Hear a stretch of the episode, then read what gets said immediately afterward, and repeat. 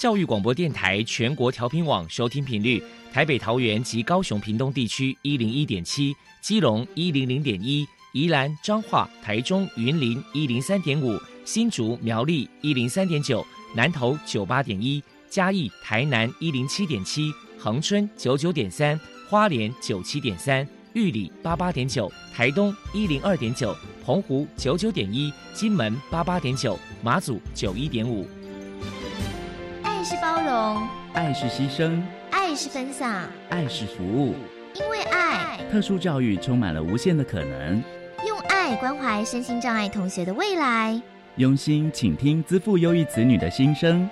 欢迎老师、家长、同学们，大家一起加入特别的爱这个大家庭。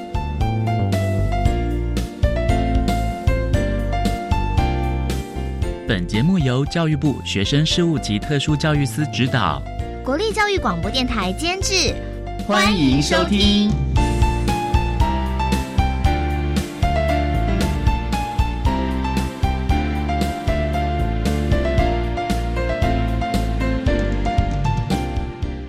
为爱，我们在空中相会，欢迎您再度收听特别的爱，我是小莹。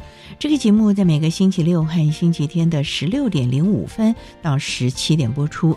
今天节目将为大家探讨有关于脑性麻痹的相关议题。首先，在爱的小百科单元里头，波波将为您安排超级发电机单元，为您邀请屏东县脑性麻痹协会的执行长吕正斌吕执行长为大家介绍屏东县脑性麻痹协会的相关服务，提供大家可以做参考。另外，今天的主题专访为您安排的是《爱的随身听》，为您邀请国立榆林特殊教育学校的职能治疗师红玲耳红职能治疗师。为大家说明针对特性予以适切的介入，谈脑性麻痹学生职能治疗的协助以及教育辅导的策略，提供大家可以做参考。节目最后为你安排的是“爱的加油站”，为您邀请获得一百一十一年教育部优良特殊教人员荣耀的屏东县林洛国民小学的高荣亨老师，为大家加油打气喽！好，那么开始为您进行今天特别的爱第一部分，由波波为大家安。排超级发电机单元，超级发电机。亲爱的家长朋友，您知道有哪些地方可以整合孩子该享有的权利与资源吗？不论你在哪里，快到发电机的保护网里。特殊教育网网相连，紧紧照顾你，一同关心身心障碍孩子的成长。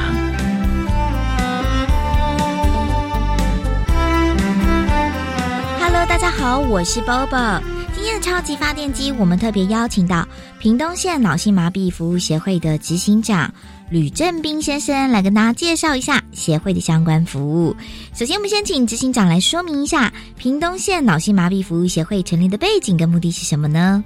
屏东脑性麻痹服务协会呢，它是结合屏东县的脑性麻痹者以及热心脑性麻痹复健工作的人员的力量，致力于脑性麻痹者的一个复健还有就业工作。以及研究发展这些为推动的一个宗旨。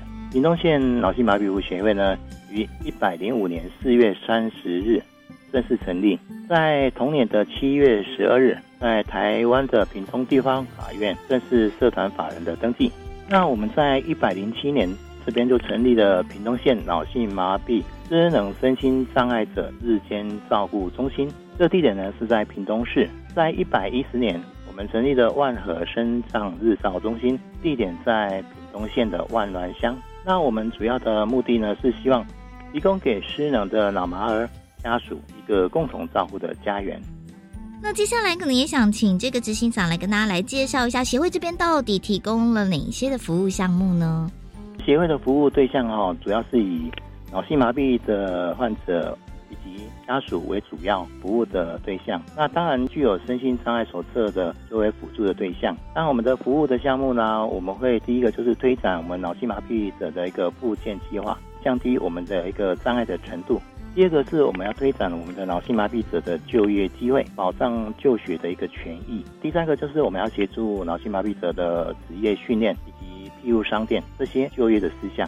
促进他们生活的一个独立。第四个就是我们要协助脑性麻痹者的家庭支持的服务，办理长期照顾服务。第五个是提供我们脑性麻痹者的问题的咨询跟社会推广、教育推广。第六个是提供相关的适性的服务，协助我们脑性麻痹者的呃本身还有家庭重建他们的信心。好，那因为协会这边提供这个服务的项目也非常的多元，那当然呢，这个协会也有知道说，哎，平时可能也会举办一些活动呢，来跟这一些民众啊或者成员之间的互动交流。要不然，请您来介绍一下过去有举办哪些特别的活动，顺便也来分享一些来自于民众的热烈回响呢？因为脑性麻痹者哈，在家里有没有？他在父母细心照顾下，可能呢比较没有自立生活的一个机会，那通常会依赖心。比较重，自信心比较不足，所以呢，我们协会呢会办一些，在日照中心呢也有办一些像生活照顾啦、生活自立啦，或者说经常促进、体适能，还有一些辅具的学习等等。我们很鼓励哈我们老妈儿参与这些活动，增加与他人的一个互动跟融入社区一个生活的机会。其实呢，我们看到父母哈在看到孩子这样成长的过程里面，变得更有责任感，而且变得可以主动去帮助其他的人。是觉得非常的欣慰，因为这些以前他们都不会有的。当然喽，我们这些孩子们在过程里面呢，都非常热烈的参与这些活动之外，协会呢也办了一些，比如说每一年度啊，我们都有一些活动。这些活动呢，比如说我们在一百呃零八年的时候，就办了一个南人南花展的一日游，因为有些家长觉得说带孩子出去是很困难的，甚至于可不可以到屏东车城海参馆啊？可不可以有一个海洋的一个教育学习啊？哎，我们也办了。那孩子其实都很热爱的是歌唱或音乐，所以呢，在母亲节啦，我们也让大家有一个表演的一个场合，就是办一个喇嘛者的一个歌唱比赛，呃，非常有趣啊。因为其实他们唱的不是专业，但是那种感动，让人家听了就会觉得他们很用心。这个我觉得也表扬了母亲的那个努力跟辛苦。另外，一百零八年九月有特别用一个叫做“幸福日照”，因为有你的感恩音乐会。那地点在屏东的火车站中庭广场。这个呢也是一样哦，让各位大众看到我们其实孩子他有那个能力去表演的，并不是说老毛儿就是没有办法去有未来的感觉。其实可以，他们的未来是无限的。另外，我们就是还有办一些像鱼脑嘛邻居的园游会啦，或是我们真爱喜远的脑麻冬令营啦。后来呢，COVID-19 的影响，有时候一些户外的活动，几乎为了安全起见，我们都比较没有再办。不过呢，我们还是一样啊，有时候会办一些比较温馨的，比如说一百一十一年东港啊，我们办了一个脑麻的身上的的婚纱走秀活动。其实孩子们他也喜欢。那个漂漂亮亮的婚纱礼服，在走秀过程里面，其实几乎是感动了很多人。哎，这一场的活动里面，也感谢很多社会大众的一个支持，还有一些医院的赞助。哦，其实我们从很多质疑的生活的角度，我们希望就是喇嘛者他多一些社会参与的机会。所以呢，平常啊，我们也安排了一些音乐练习啊，也聘请一些专业的音乐老师来指导我们孩子们在基本的音乐的练习，还有一些。双手的协调性啊，还有合作默契等等这些哈，所以刚刚我们说的，在一百零八年、一百零九年呢，我们都有办办那个感恩音乐会，让现场来宾其实都跟我说，其实他们都是要说他看到的好感动哦，真的非常感动，然后觉得说你们真的非常用心，然后呢鼓励的孩子们在这个表演里面也增加他们的自信，觉得这个是我们觉得蛮欣慰的啦，我们努力都是社会大众可以看得到。好，谢谢执行长的分享。的确，这个协会这边其实有办了好多这各式各样的活动，等于是也促进他们之间彼此的这个成员互动交流。好，那么接下来可能也想请教一下您，就是说，因为不知道协会啊这边在下半年的时候啊，还有什么样的一些计划跟想法呢？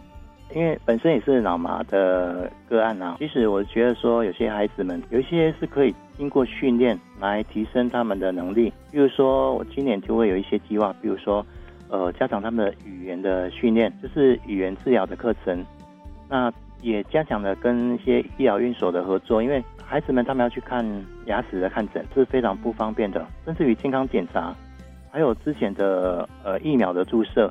这些其实如果没有跟医院合作，我们的难度非常的高，呃，因为我们都属于极重度、重度的孩子，那要出门的话，可能要很多的人力，还有交通车，所以呢，我们跟他们合作的时候会比较直接，就说会得到一些很直接的照顾。哦，另外呢，我们想说在跟一些像屏东大学啊，他们有一些专业的体适能的一个团队，可以帮我们设计一些有系统性的智能的活动。当然，我们还是持续要强化我们社会参与这块的学习，让孩子们呢在音乐这一块表演的舞台上更进一步。所以呢，我们在今年的下半年度哦，哦，预计在十一月十八日的下午两点到四点，在我们屏东市的胜利新村，我们要举办一场叫做“音乐有爱，老麻无爱”感恩音乐会，欢迎呢大家一起来共襄盛举哦。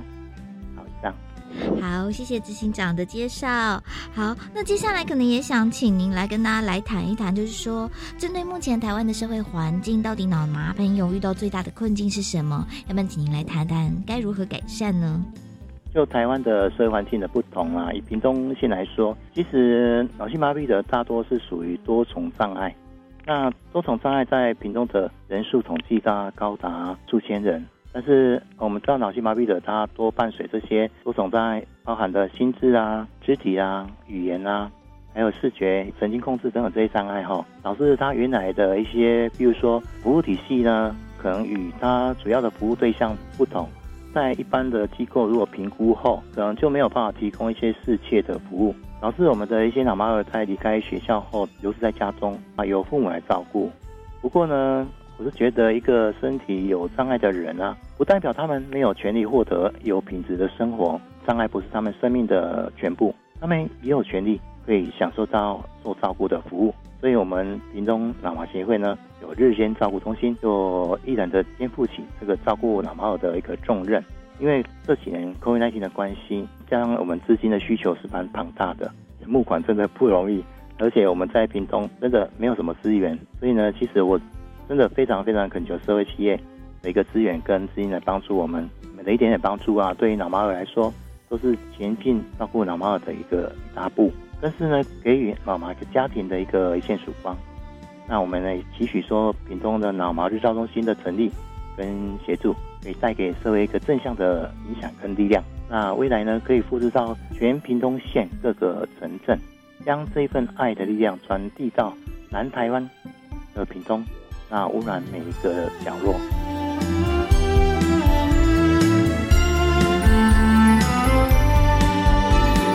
非常谢谢屏东县脑性麻痹服务协会的执行长吕正斌先生接受我们的访问。现在我们就把节目现场交还给主持人小莹。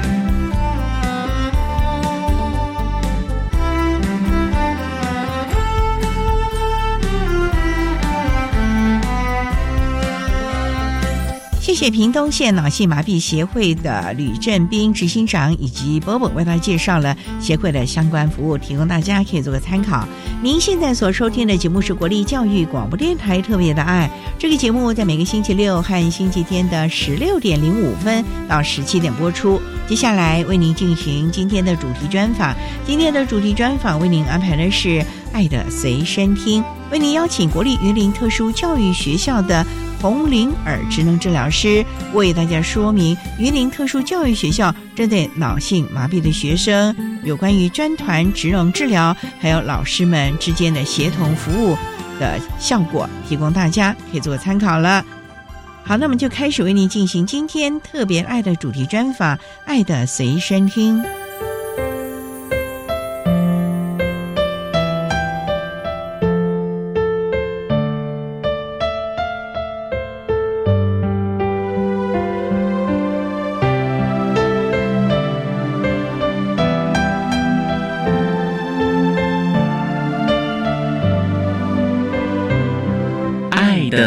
随身听。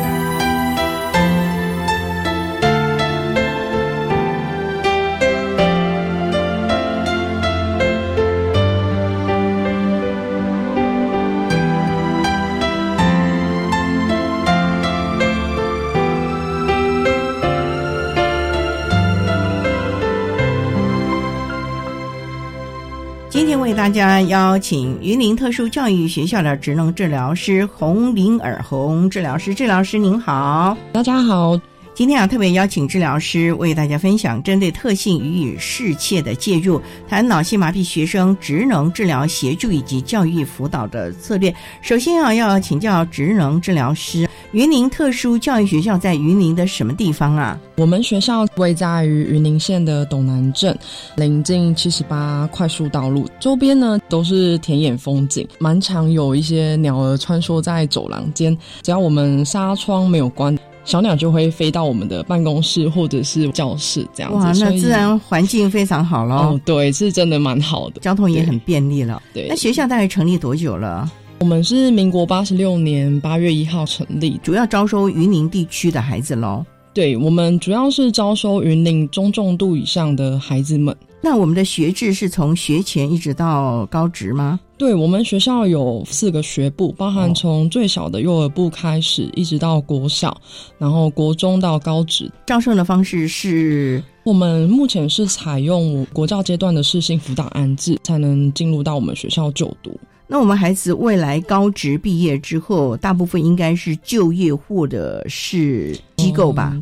对，主要是评估孩子的能力。如果孩子的状况能力蛮好的话，在我们学校的辅导室就业组就会跟家长、孩子讨论，他有想要从事什么样的工作。我们的职业辅导员也会协助他们安排就业转型。通常像这个，应该是高一就开始去。评量他们的性向能力了吧？还是从国中国三的时候就要开始试探了呢？特殊教育学校的孩子，假设说这孩子他一直都是在我们学校就读，我们目前的方法会是在国中的时候就慢慢的引导家长有这样的概念，让他们提早规划孩子的未来。那我们也会就孩子的能力跟孩子讨论之后有没有想做什么样的工作，因为其实我们在国中的课程里面就有一个职业探索的课程。我们孩子。的家庭的支持度如何啊？不可否认，云林县的孩子家庭支持状况呢，普遍来讲，或许没有像六都的家长们支持度这么的好。所以学校的力量或者是协助的部分就要加强很多了，帮父母啊厘清或者是了解孩子的能力，甚至于也要。给家长们观念的教导喽。对，主持人说的没有错。其实有时候我们反而是针对于家长的部分会多过于孩子，因为孩子他必须要在一个好的家庭支持度情况下，才能有比较好的发展，孩子整个家庭教养的关系也才会好。只有家长的教养观念正确。而且是正向的，他的孩子才能够朝着比较正向的方向去发展了。不管是在观念啦、品德修养啦，甚至于在各方面的方向，都是一个很重要的带领者了啊。所以呢，家庭教育真的是一个非常重要，而这其中呢，学校教育也真的是要辅佐家庭教育，大家是一个伙伴了。稍待再请榆林特殊教育学校的职能治疗师洪玲尔洪治疗师，再为大家分享针对脑性麻痹的学生，榆林特殊教育学校的专团如何协助以及教育辅导的策略喽。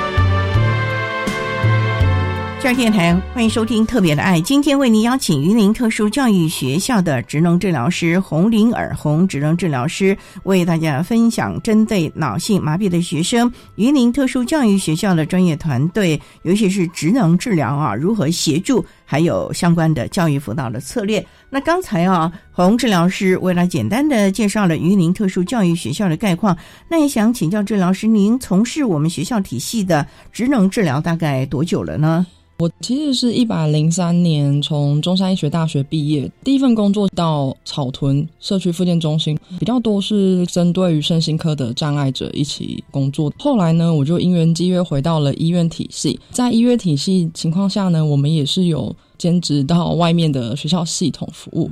我在一零八的时候开始服务于云林特殊教育学校、社区医疗院所和学校，同样是职能治疗，有没有什么不一样？蛮大的差别。医院比较有规模，比较有规则，很多东西就是像医疗体系里面的 SOP 流程。医院呢是针对于儿童比较多，像发展迟缓、自闭症或者是注意力不足过动症的孩子们做一些相关的复健。在刚刚提到的社区部分，主要是针对于身心个案患者，所以我们从事的比较是属于成人端后面的阶段，包括像协助他们怎么样回到社区，哦，就是中风啊什么之类的意外的，比较偏精神科的部分，精神部分，对对对对对对，让他们能够重返社会了，对，重返社会。那这个任务也是艰巨的。那学校体系呢？我想你们应该是从学龄一直到他们高中阶段，应该已经算是个大人了，跨年龄哎。我蛮常跟老师们说，因为两岁就可以入到我们学校就读。这个孩子他两岁进来，在这个过程当中，他没有离开我们学校，我也刚好一直在这里服务。我们的相遇时间会足足了大概有十六年，所以我们包办了他最精华的阶段，也陪着他成长。看了他的喜怒哀乐，以及他是不是能够进步。离开学校的时候，悠游的在社会上好好的生活了。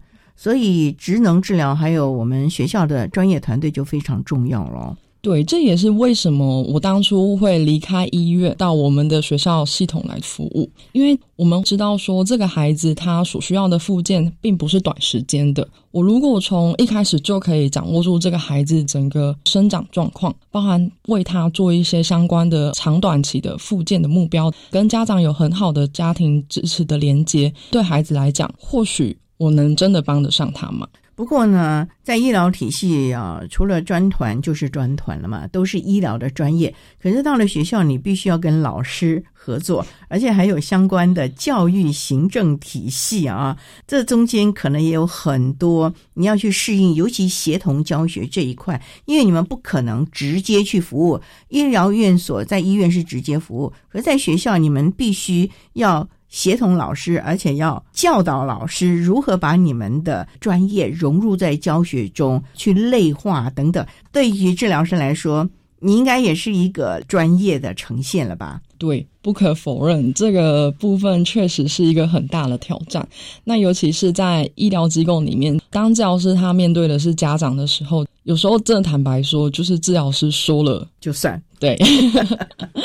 但是呢，回到学校里面，我们专团每一个位成员呢，我们都清楚知道自己的角色的定义，都知道国教署把我们编制在这个特殊教育学校里面，其实就是希望我们是一个引导者，那一个咨询者，以及跟支持者，甚至是一个转介者。那为什么会分为这四个角色来？我们会。提供我们相关的附件的活动，让老师呢去融入在他的课程教学设计里面。对老师来讲，他就不需要去额外花过多的时间去协助孩子做同样的一件事情。甚至呢，有时候我们是需要支持。不可否认，我们真的是一个团队，大家共同支持合作。对对对，没错。如果说这孩子他需要相关的医疗，我们也会提供相关的转介单，让家长持着这个转介单呢到医疗机构，也让医生更清楚知道这个孩子在学校发生了什么样的事情。那我们需要什么样的协助？这些其实都是非常重要的协助了，尤其在家庭支持度比较薄弱的地区，这样的协助其实是更重要了啊！稍待，我们再请榆林特殊教育学校的职能治疗师洪林尔洪职能治疗师，再为大家。分享如何将专业协助我们脑性麻痹的孩子们。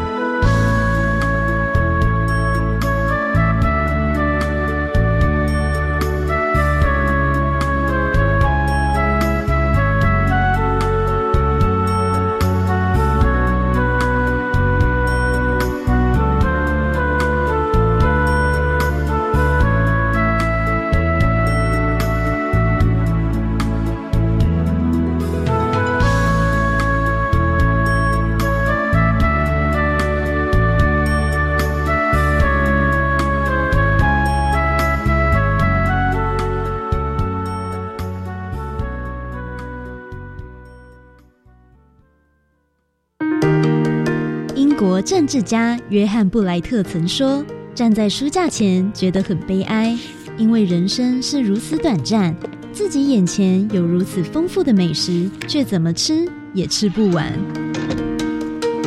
但每周日上午七点到八点半收听新奇讲座，就可以听见各个领域的大师智慧，一起用耳朵读万卷书，行万里路。你最近在忙什么啊？因为我想让更多人认识居住的社区，所以正在策划一系列活动，像是工作假期招募、导览、地图绘制。哇，那大家的反应如何呢？很多人都惊讶家乡的文化美景是如此特殊。真的吗？不相信的话，欢迎十二月九日、十二月十日在华山一九一四文化创意产业园区 Change Maker 计划成果展，一起看看家乡的改变。以上广告，教育部提供。哦，最近很不顺，家里蚊子又多啊，今天又觉得头痛发烧，该给师傅看看了啦。是不是还有后眼窝痛、肌肉关节痛？出诊。哎啊，你怎么知道？你也是哦。哎呀，这是登革热症状，家里积水要肠道，否则容易长病媒蚊，引发登革热。啊，这么严重哦。对呀，赶快去看医生啦！有问题就打一九二二防疫专线。以上广告由卫生福利部疾病管制署提供。管那么的水，罗嘎西木啊！大家好，我们是欧开合唱团。您现在收听的是教育电台。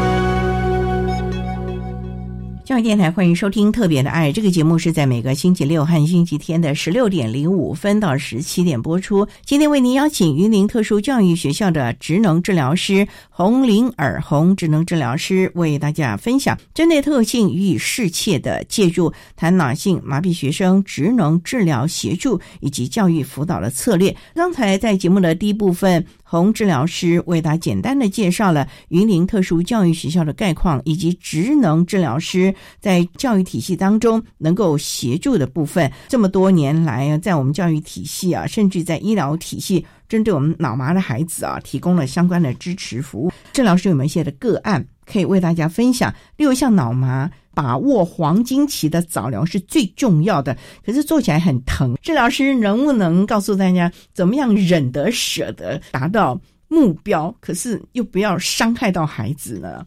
今天有几个刚刚可以跟大家分享。我的孩子刚刚也有提到，孩子们从两岁横跨到十八岁，比如说在幼儿阶段的，坦白说，孩子们正在发展，所以我们针对于脑麻的儿童。我们仍然还是会以他们的能力的基础架构下，帮他们协助做到一个儿童发展的部分。当今天这个孩子进来的时候，首先我会跟老师一起讨论这个家庭的支持度是不是好的。主要照顾者是谁呢？是妈妈还是阿妈，或者是爸爸还是阿公？这个都在云林都是非常有可能的。隔代教养很多吗？对，所以我们就会把这样的家庭组成状况先初步的了解，因为我们必须要先知道主要照顾者是谁，他遇到了什么问题，我们才能针对孩子的状况给予相关的处理的策略。最重要要了解主要照顾者他的能力可以施展的状况到什么地步了。对。那这部分厘清了之后呢？厘清了之后，我们就会看。那我们假设今天是一个比较高张的一个孩子，高张的孩子呢，张力其实是很强的嘛。就会像刚刚主持人听到的，可能一旦拉筋的时候，孩子们就疼得哇哇叫。坦白说，家长会很舍不得，但是呢，我们都会鼓励家长可以透过游戏，让孩子们在游戏的过程当中，一边拉一边玩，让他忘记我正在被拉筋，我正在被放松。所以有什么游戏可以让他拉筋啊？做什么？应该是说我们会透过一些孩子们可以的声光玩具，或者是这个孩子他真的很喜欢听一些音乐，像我有些学生就很喜欢听，他们听的歌曲真的蛮与众不同的，可能是蔡小虎挂，或者是蔡依林挂。是那种重低音啊，或者轻快的音乐，也是有儿童版的。他喜欢听卡加布列岛。孩子们的领域真的很广泛，我们就会透过他喜欢的，比如说外在的一些增强物搭配，协助他们做拉筋，然后或者是从事一些活动。我放松完了，我不会一整节课跟老师说我们要拉筋，没有没有这件事情。其实我们拉筋最后的目标就是我要协助孩子怎么样去拿取这个物品。怎么样去按压？怎么样去放掉这些东西？因为我们不可否认的讲说，脑麻的孩子一旦他是有高张的状况，他要拿取平常人很轻松的东西，对他来讲是一件非常困难的事情。所以，我们就会透过这样的一个活动，让我们的老师也知道说怎么样去带这个孩子。另外，还有一个部分是因为脑麻的孩子，他的坐姿摆位是非常的重要。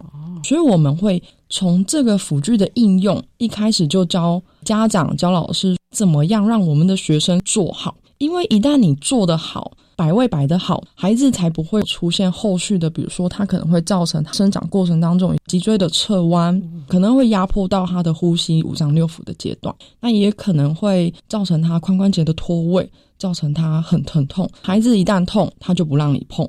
就会有这样的一个状况，所以适时的辅具介入跟喂教其实是非常重要。辅具的介入其实很重要，那也要评估的。不过最重要就是让孩子心甘情愿的来做这些，可能对他有一点点疼痛。可是我听治疗师您说的，你在所有的游戏当中，应该是看孩子的能力再加一点点吧，不可能太多。那一下很疼了，那一点点有点疼又有点不疼，可是是勾引起他的动机的啦。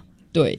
比如说，我就想要让这孩子他可以再伸手多一点点，手再举高一点点，那我就会把他喜欢的，比如说车子的模型，或者是一个按压的声光玩具，把它摆在我想要他可以放到的位置。透过这样的引导，其实孩子他会忘记我正在干嘛。他的目的就是他想要拿到这些东西，而我的目的跟老师的目的就是我们想要他多伸展一下他的，比如说手啊，或者是脚啊。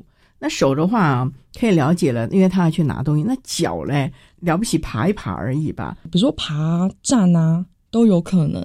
因为势必的，我们还是会依照孩子的状况能力。我们会请物理治疗师进到这个团队，我们会有一些行走的训练。孩子，比如说我拉完筋，我站好了，我可以向上伸手拿。我们会搭配，或者是我可以走多远，我可以取得这样的一个东西。其实对孩子来讲，透过这些外在的诱因，让他知道我们做这些活动都不是一件不愉快的事情。因为其实这些孩子他的心是很敏感的，一旦被他记住。他就会可能每次看到你就会放声大哭。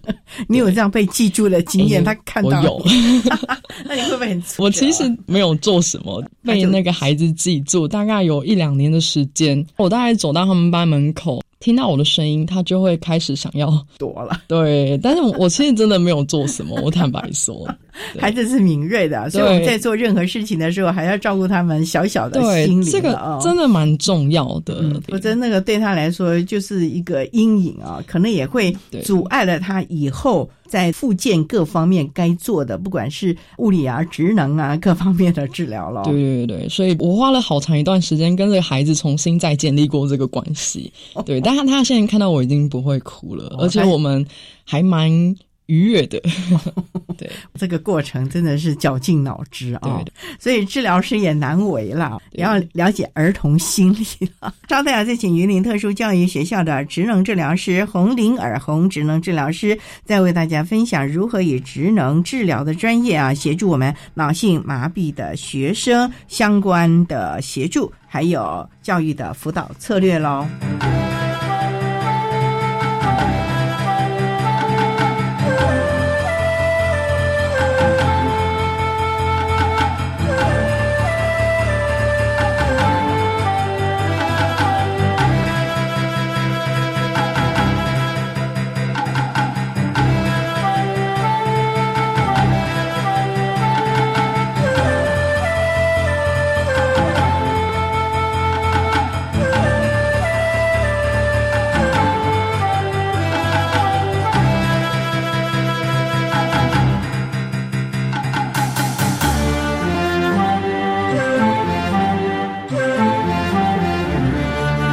电台，欢迎收听《特别的爱》。今天为您邀请云林特殊教育学校的职能治疗师洪玲尔洪职能治疗师，为大家分享针对云林特殊教育学校脑性麻痹的学生职能治疗师所提供的相关服务。刚才啊，针对了一个学前的孩子，让他在各方面应该都是按照他的计划慢慢的走了吧。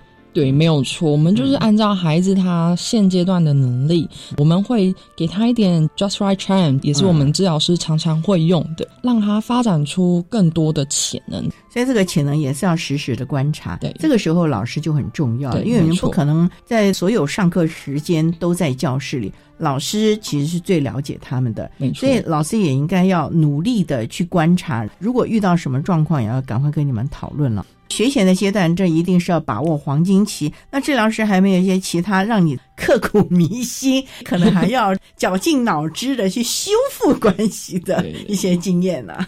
就只有那个孩子比较特别一点，对对对，还好还好。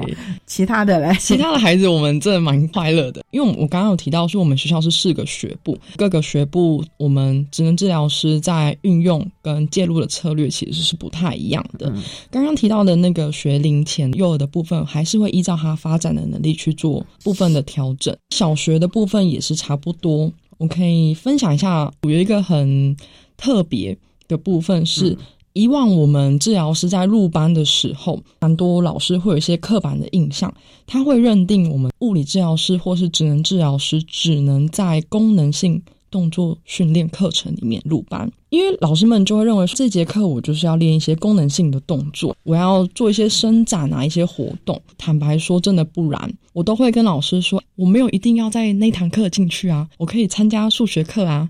或者是我可以参加生活课啊，或者是艺术人文课，数学课也要哦，数学课可以，真的，因为数学课拿妈的孩子或许他在认知上概念必须要很具体化，所以我们的老师他会透过很具体的教具，比如说我们要教量的部分。一二三四五六是可以用教具去做排列的。比如说要加量的时候，这个是相对来讲是一两个的时候，相对来讲是二。透过这个拿取的过程当中，凡是有操作的课程，我们都可以介入。对哦，对，并不单单真的只是我为了要做这项附件的活动，因为我刚刚其实有提到说，我们都会跟老师讨论，在入班的时候，我们可以提供什么样的一个协助，然后我们也会让老师去思考，比如说，因为老师们在安排课程设计的时候，他是一个学期一个学期在设计嘛，嗯，之前我习惯是我会在学期末的时候就跟老师预先讨论，让我方便下学期什么时候课程进入。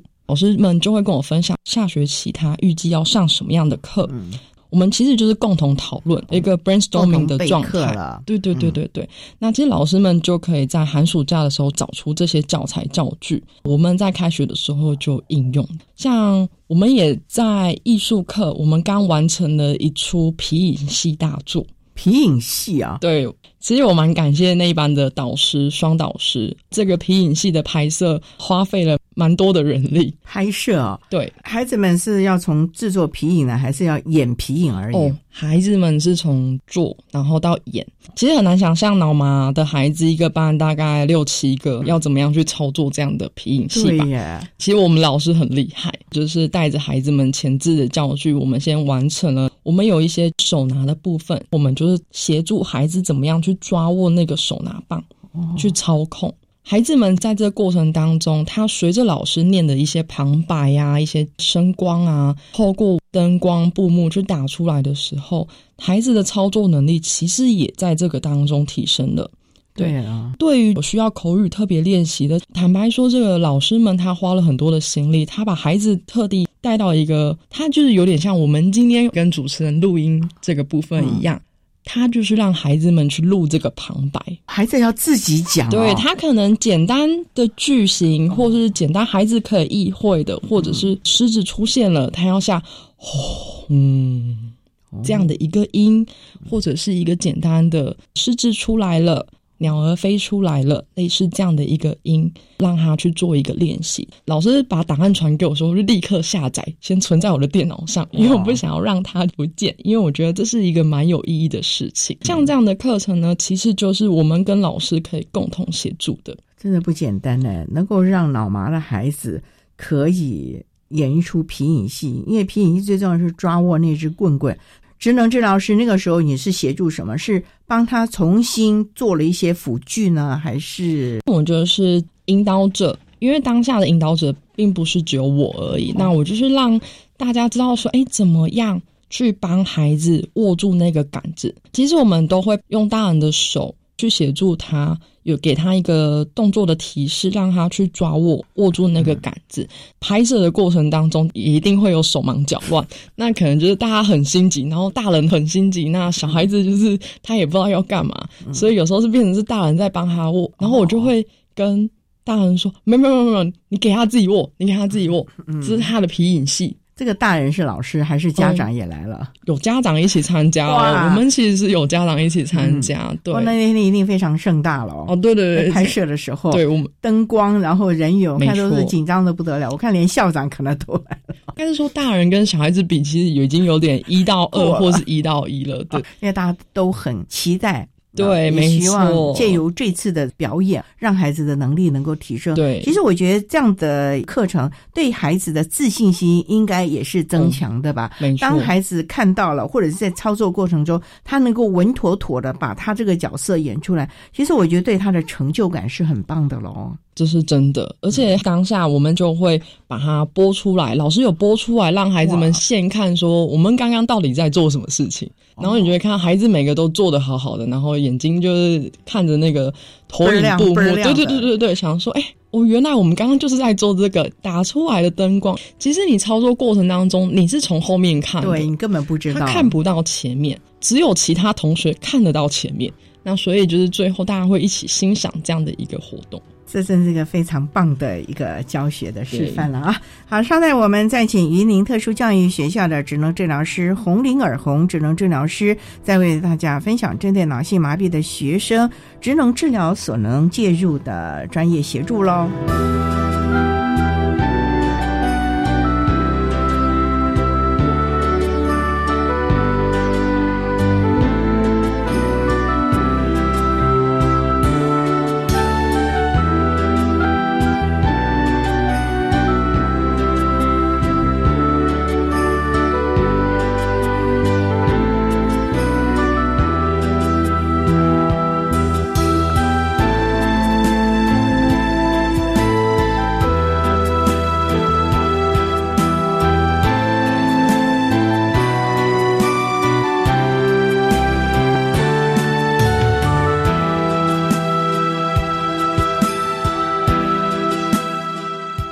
电台欢迎收听《特别的爱》，今天为您邀请榆林特殊教育学校的职能治疗师洪玲尔红职能治疗师为大家分享针对脑性麻痹的学生职能治疗师所能够提供的专业。刚才提到了。在这个国小教育阶段呢，云林特教竟然发展出了艺术课程皮影戏。皮影戏其实很难嘞，因为你要那根棍棍啊去操作那个皮影，还不能够随便乱舞动。那我们也知道，孩子的高张的能力其实是有一点点的了啊。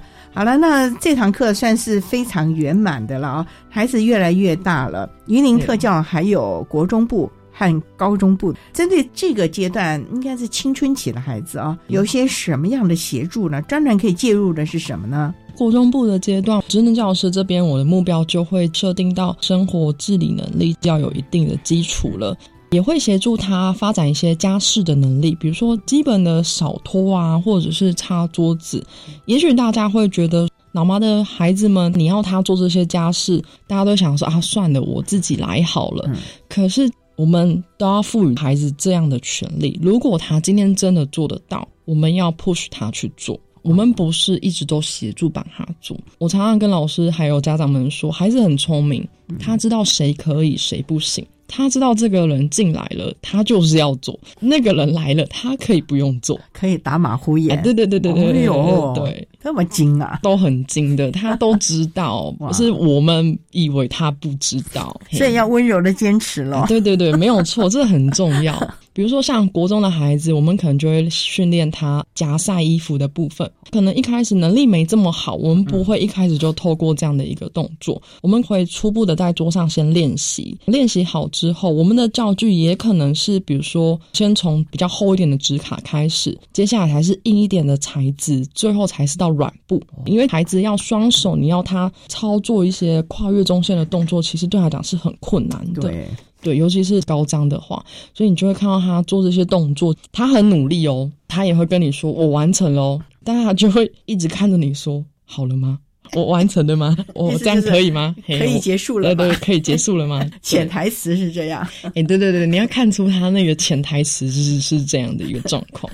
当然，我们学校脑性麻痹的孩子多，那其实我们也更多是有一些多重障碍。其实我们都知道，脑性麻痹它不单单只是伴随有一些智能障碍的问题，它可能还会有视障或是听障的部分，各种的，对对对，各种的状况。对我印象最深刻的是，我们有个孩子，他是脑麻，但是他同样也有视障，但是这个孩子他有基础的认知，他知道说我们现在正在做什么。那我刚刚跟主持人分享国中课或一些职业探索的课程，我们在课程里面可能会安排一些农园艺的课，当大家都在农园艺场工作的时候，比如说其他同学们正在拔草啊，那他可能就会坐在轮椅上嘛，他也不知道他要做什么嘛，他可能就这样一晃眼，这个课程就过了，也是有可能，或者是他那节他正在操作他的教具，就没有办法跟大家一起体验，或者是这个职业探索的部分。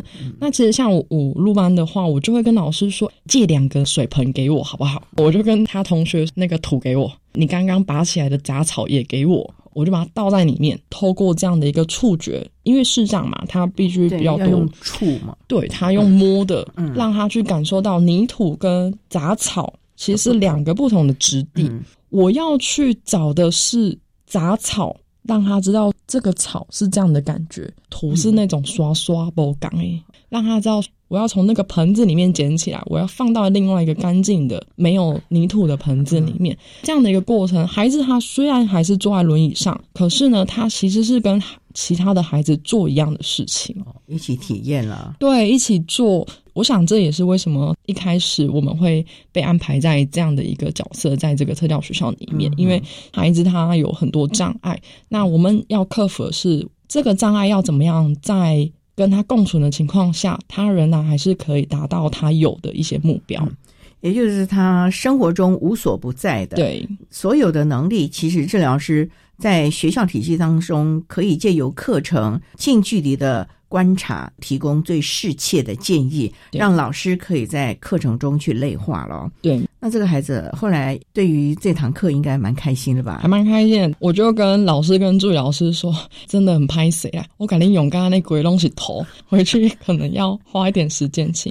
可是因为我们国中还是双导，导师跟教师助理人都说 walk in 啊 walk in，我们回去再清就好。孩子有就是学到就好。对对，他一起在这个课程当中，他跟大家的频率是。一样的，他不会自己是处在一个狭小的空间，或者是他跟少数的人处在另外一个不一样的世界。所以啊，郑良师，我听你这样说，我发觉云特的老师们都很有爱心和耐心。哎，你看看他回去哦，那个土啊，轮椅啊，要清理个半天，可是你看他没有不耐烦，他反而开心的着眼的是在孩子。也能够参与这堂课，也能够借由这样的个课程的练习，了解到了一些生活的常模了。对，其实我真的蛮感谢我们学校老师跟行政团队的支持，因为刚刚有提到，我们真的没有办法。二十小时，或者甚至孩子们八小时在学校，那我每个班都有一个八小时的一个时间。对我非常感谢这些老师们，他们愿意让我们治疗师自由的进出这个教室，让我们之间其实是比较少有这个隔阂。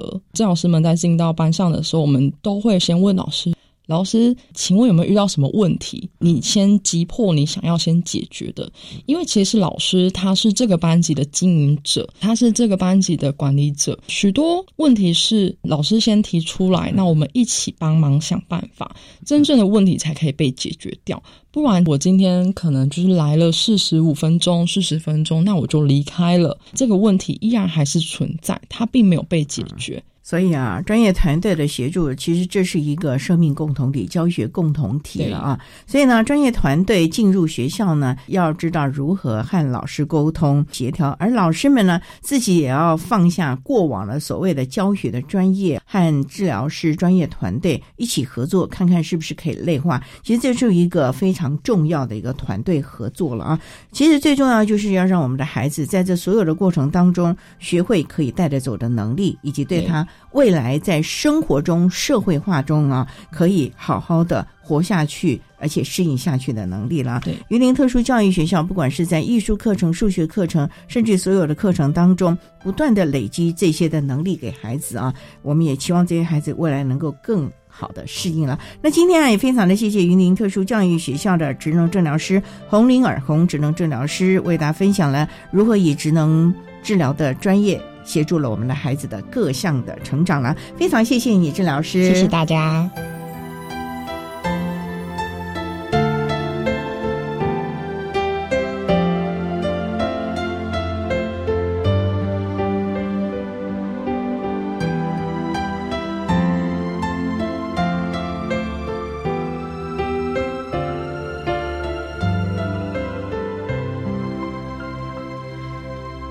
谢谢国立云林特殊教育学校的红林耳智能治疗师为大家分享了云林特殊教育学校针对脑性麻痹孩子们给予的各项的支持，也提供大家可以做参考。您现在所收听的节目是国立教育广播电台特别的爱节目，最后为你安排的是爱的加油站，为您邀请获得一百一十一年教育部优良特殊教育人员荣耀的屏东县林落国民小学。的高荣亨老师为大家加油打气喽！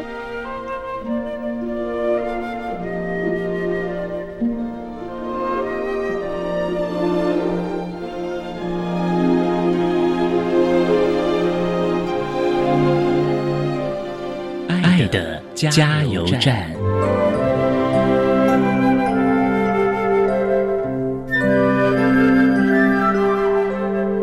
各位听众，大家好，我是一百一十一年教育部优良特殊教育人员，目前在屏东县林落国小服务的高荣亨老师。针对陪伴国小教育阶段脑性麻痹学生，有几点想和大家分享。第一，用期待滋养孩子。我们初次跟脑性麻痹孩子接触时，可能会被他的外在形象或者是书上的知识所诱限，认为。脑性麻痹的小孩，他的能力大概就是怎样？但是教育心理学中的比马龙效应影响比我们想象的还要广泛。有时候我们会教给孩子很多知识，或是告诉他做事的方法，但是我们不是他，我们难以全盘了解他为什么不会，或者是为什么这对他们这么难。这时候转化我们的说话方式，告诉孩子。这的确对一般的孩子有点难度，但我觉得您可以做得到，再多试几次就会成功了。用期待回应孩子在成长中遇到的苦难。第二个，相信就会有力量。现在的环境存在大量。的资讯，我们可以在网络上根据自己想要的关键字搜寻到相关资讯，但对于孩子和家庭而言，我们需要更全面的协助帮助，信赖你的孩子，信赖您的教师，信赖您的专业团队，信赖您的家人，把孩子带出来与旁人共同互动，不管是一句话、一个动作，都能带给孩子更多的体验，也可以让家庭得到更多喘息的空间。以上跟大家分享，谢谢大家。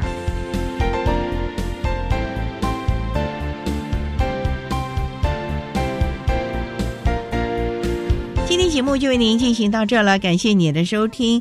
在明天节目中，为您邀请获得一百一十一年教育部优良特殊教育人员荣耀的屏东县林落国民小学的高荣亨老师，为大家分享想法改变一切，谈国小教育阶段脑性麻痹学生教学的策略以及教学上注意的事项，提供大家可以做参考。感谢您的收听，也欢迎您在明天十六点零五分再度收听特别的爱。我们明天见喽，拜拜。